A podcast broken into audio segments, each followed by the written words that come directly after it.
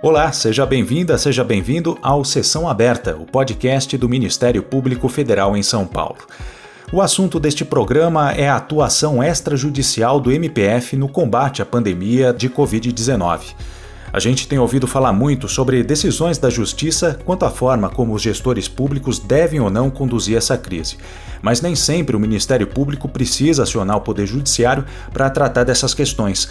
Aliás, muitas soluções são encontradas a partir do contato direto que o MPF vem mantendo com prefeitos, governadores e outras autoridades, sem a necessidade de processo judicial, pedidos de liminares e por aí vai.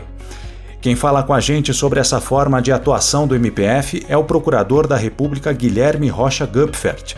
Ele atua na região de Guarulhos, na Grande São Paulo, e integra o grupo de procuradores que tem atuado de maneira mais intensa no Estado na busca de saídas para as dificuldades que o novo coronavírus tem trazido.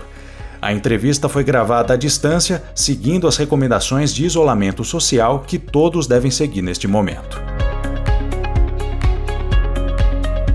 Procurador, qual que é a importância, na sua avaliação, é, da atuação extrajudicial do MPF na busca de soluções em estados e municípios para a crise gerada pela pandemia de Covid-19? O MPF ele tem uma missão constitucional definida no artigo 127 da Constituição Federal e também regulamentada suas atuações pela Lei Complementar 75 de 93. Nessa, e essa missão ela abrange a defesa da ordem jurídica, do regime democrático, dos interesses sociais, individuais e disponíveis. E por essa missão já consegue se ver com clareza a importância e como é fundamental esse trabalho do MPF numa situação de pandemia como essa. Essa pandemia do coronavírus talvez seja uma das maiores crises humanitárias já enfrentadas. E nesse contexto, a atuação extrajudicial do MPF é fundamental. E por que isso? porque ela é dotada de características próprias que confere a ela uma celeridade, uma resolutividade única. Vamos colocar isso daí em exemplos para ficar mais fácil de entendimento. Enquanto uma atuação judicial, você tem um processo que é formalizado perante o juiz, há uma citação, há toda uma formalidade para que se tenha ali uma decisão.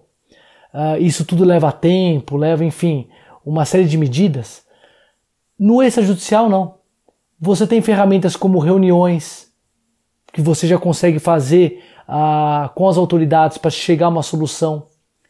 Você tem ferramentas como a recomendação, os acordos chamados TACs, termo de ajustamento de conduta. Então você consegue, por várias ferramentas, dar uma, imprimir uma celeridade nesse processo, que é a única maneira capaz de enfrentar essa pandemia. E o porquê isso? Porque, como a gente tem visto, a pandemia ainda é um mistério, todas as características dela, inclusive para os gestores municipais, para as autoridades estaduais e federais. De modo que a cada dia que passa, novas descobertas estão sendo, estão sendo feitas.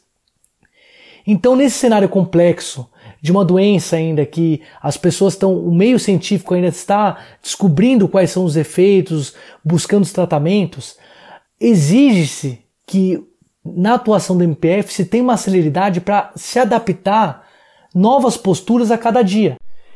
E nesse contexto, foi criado no MPF um grupo de procuradores a nível estadual para o enfrentamento desse coronavírus. E esse grupo de procuradores que foi criado, ele se subdividiu, por exemplo, em, uh, em áreas de atuação, como equipamento de proteção, atendimento ao SUS, medidas de isolamento, testes, alimentação escolar, população, populações vulneráveis, comunidades tradicionais, sistema prisional e saúde suplementar e convênios. E o que, que faz esse grupo estadual? Ele dá apoio aos colegas em cada procuradoria, em cada gabinete, para fazer uma atuação cada vez mais adequada nesse combate ao coronavírus. Ou seja, toda essa atuação pelos grupos que foi feito no a nível estadual, auxiliando os procuradores naturais, toda essa atuação dos procuradores da República, fazendo essa articulação, é, buscando com gestores novas soluções, soluções mais adequadas a, a cada caso, a cada município, enfim, a cada região do estado, isso tem sido de fundamental importância. E aí então se consegue soluções adequadas para cada município, para cada, cada região. E com isso, quem ganha é sempre a sociedade. É, o senhor tem atuado na linha de frente do MPF aqui no estado de São Paulo em procedimentos que se referem à Covid-19. Pelo que o senhor tem percebido nos diálogos que vem mantendo com prefeitos e outros gestores locais, é, o senhor acredita que esses gestores é, estão seguros quanto à legalidade das medidas que eles pretendem adotar? É, ou o senhor nota que alguma insegurança jurídica, algo nesse sentido, tem atrapalhado a definição dessas medidas? Na, nessa atuação com os gestores municipais da região de Guarulhos, que envolve 12 municípios, não se tem notado insegurança jurídica dos gestores municipais, mas sim uma sensação de impotência deles frente às situações geradas pelo coronavírus. Eles têm se pautado na atuação basicamente pelo decreto do governo estadual que regulamenta a temática, dando as diretrizes de cada município, medidas de isolamento, instauração de, de hospitais campanhas nos municípios e as verbas também que são destinadas para isso e também as diretrizes do Ministério da Saúde. Esses são os dois balizamentos que os prefeitos têm adotado.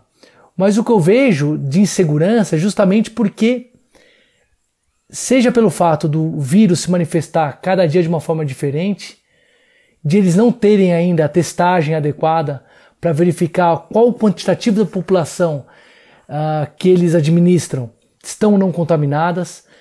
Eles têm sim insegurança com relação a a, a dicotomia, a aparente dicotomia entre medidas de, isola, de isolamento, até quando essas medidas uh, serão, uh, podem ser uh, efetuadas, em contraste com a, com a questão econômica, ou seja, ah, quando que vai haver essa flexibilização econômica e de que forma que vai haver essa flexibilização do isolamento para ter esse, essa volta da atividade econômica.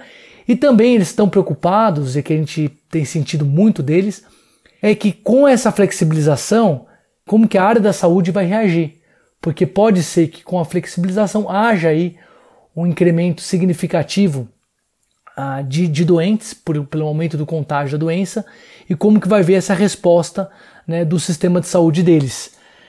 E no mais, a questão da, da legalidade das medidas que eles adotam, eles obviamente, cada gestor desse tem a sua área jurídica, tem os seus a procuradores municipais que dão esse, buscam dar esse balizamento jurídico, mas, como havia dito, todos têm é, enfatizado nas reuniões com o MPF de que tem seguido rigorosamente esses, essas orientações e, e, não creio que a, a questão da ilegalidade a, das medidas seja a principal preocupação deles.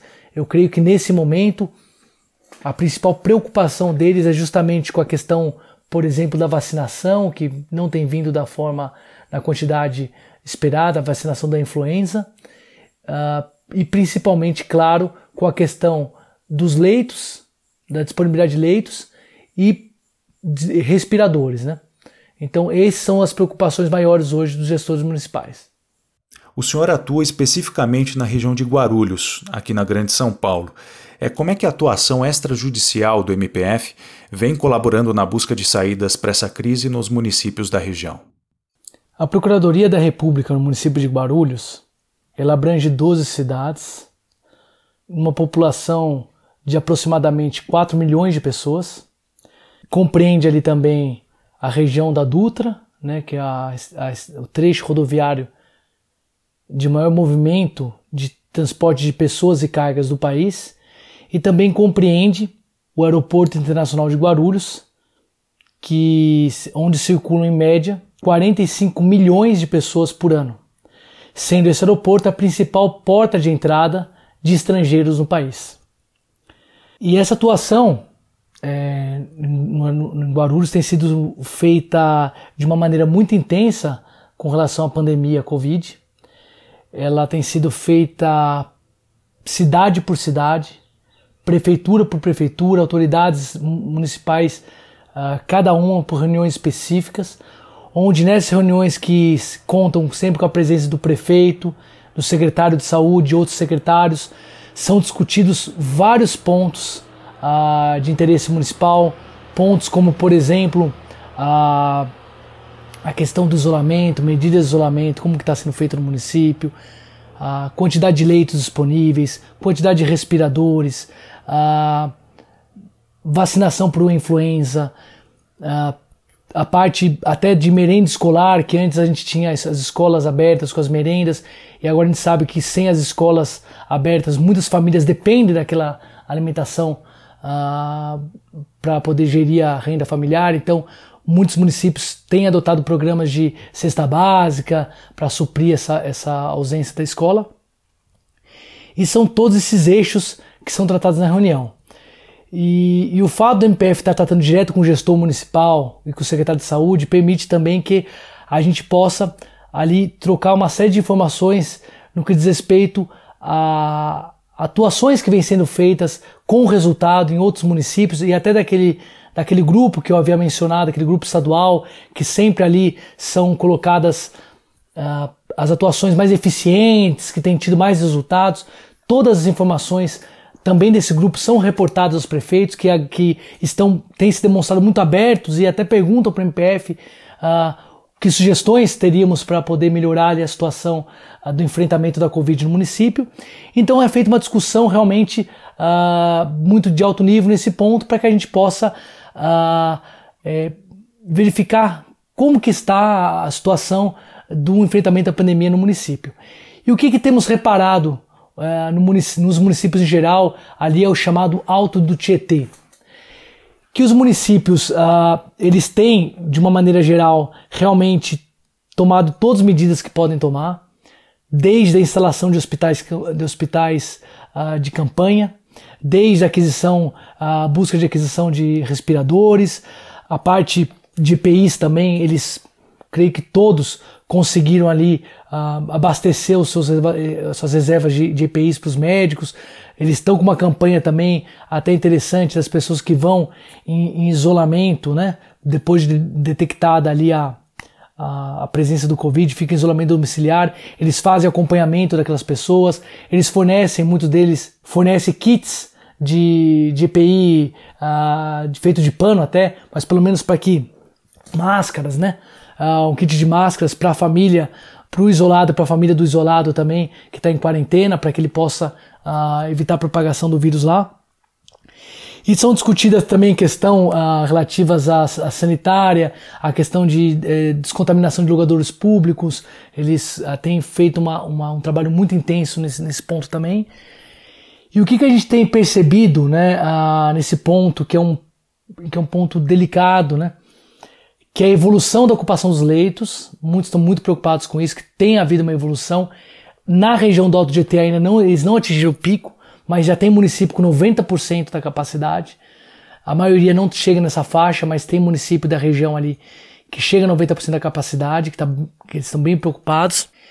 Mas outra coisa que preocupa bastante é a questão dos respiradores. Eu acho que esse que é, talvez seja o ponto principal, porque leitos, muitos eles têm até como expandir, mas sem respirador, pelo tratamento dessa doença, que muitas vezes exige né, a existência desse aparelho, eles uh, ficam de mãos atadas realmente. Então estou esperando aí uma definição do Ministério da Saúde, do governo do estado, para que uh, tem, uma, é, tem uma perspectiva de, da vinda desses equipamentos. E tem dois pontos na região também que eles pleiteiam bastante, que é a questão da inauguração de um anexo de um hospital no município de Ferraz de Vasconcelos e outro anexo também no município de Suzano. Esses dois anexos juntos, uma vez inaugurados, parece que já estão em estágios bem avançados, prestes a inaugurar, precisaria apenas de uma simples reforma. Eles ganhariam 150 leitos. Eles têm um sistema na região chamado CROSS, que é um sistema que é transportado os pacientes de município para município. E então esses 150 leitos a, ajudaria toda a população né, dessa, dessa região. Então esse é um pleito que a gente verificou um dos primordiais. E concretamente com relação ali a, a essas saídas, nós verificamos que todas as experiências são exitosas em um município, como é o mesmo procurador, né? que a gente está fazendo esse caso dessas reuniões, e nós temos o registro de cada uma dessas reuniões, tudo que deu certo no município, nós levamos de ideia para outro município. E nós temos observado que, de fato, os municípios, quando podem, quando tem essa a possibilidade, eles têm aplicado essas novas essas ideias, eles têm uh, realmente uh, buscado implementar, né, por exemplo, drive-thru de teste, drive-thru de vacinação para evitar contato, um município que faz, outro município não está fazendo ainda, acha legal a ideia e começa a implementar. Enfim, o MPF tem feito um trabalho de integração desses órgãos e também esses órgãos municipais com o estadual, com o governo do estado, com o governo federal, de modo que essas saídas que os municípios precisam, uma vez identificados os problemas, é, se é pensada a saída em conjunto com os gestores, o MPF trabalha intensamente para fazer que aquela saída que foi articulada possa acontecer. Então, um trabalho exaustivo até é, do, do, dos membros nesse momento de, de pandemia, é, de muitas reuniões, de muitos ofícios, muitos, enfim, tudo isso na esperança de poder é, realmente contribuir nessa situação de pandemia que, claro, esperamos que acabe o mais breve possível. Nós ouvimos o procurador da República Guilherme Rocha Gupfeld. Eu espero que você tenha gostado dessa edição do Sessão Aberta, um podcast produzido pela Assessoria de Comunicação da Procuradoria da República em São Paulo. Muito obrigado pela sua companhia, até a próxima edição e lembrando sempre, se possível, fique em casa.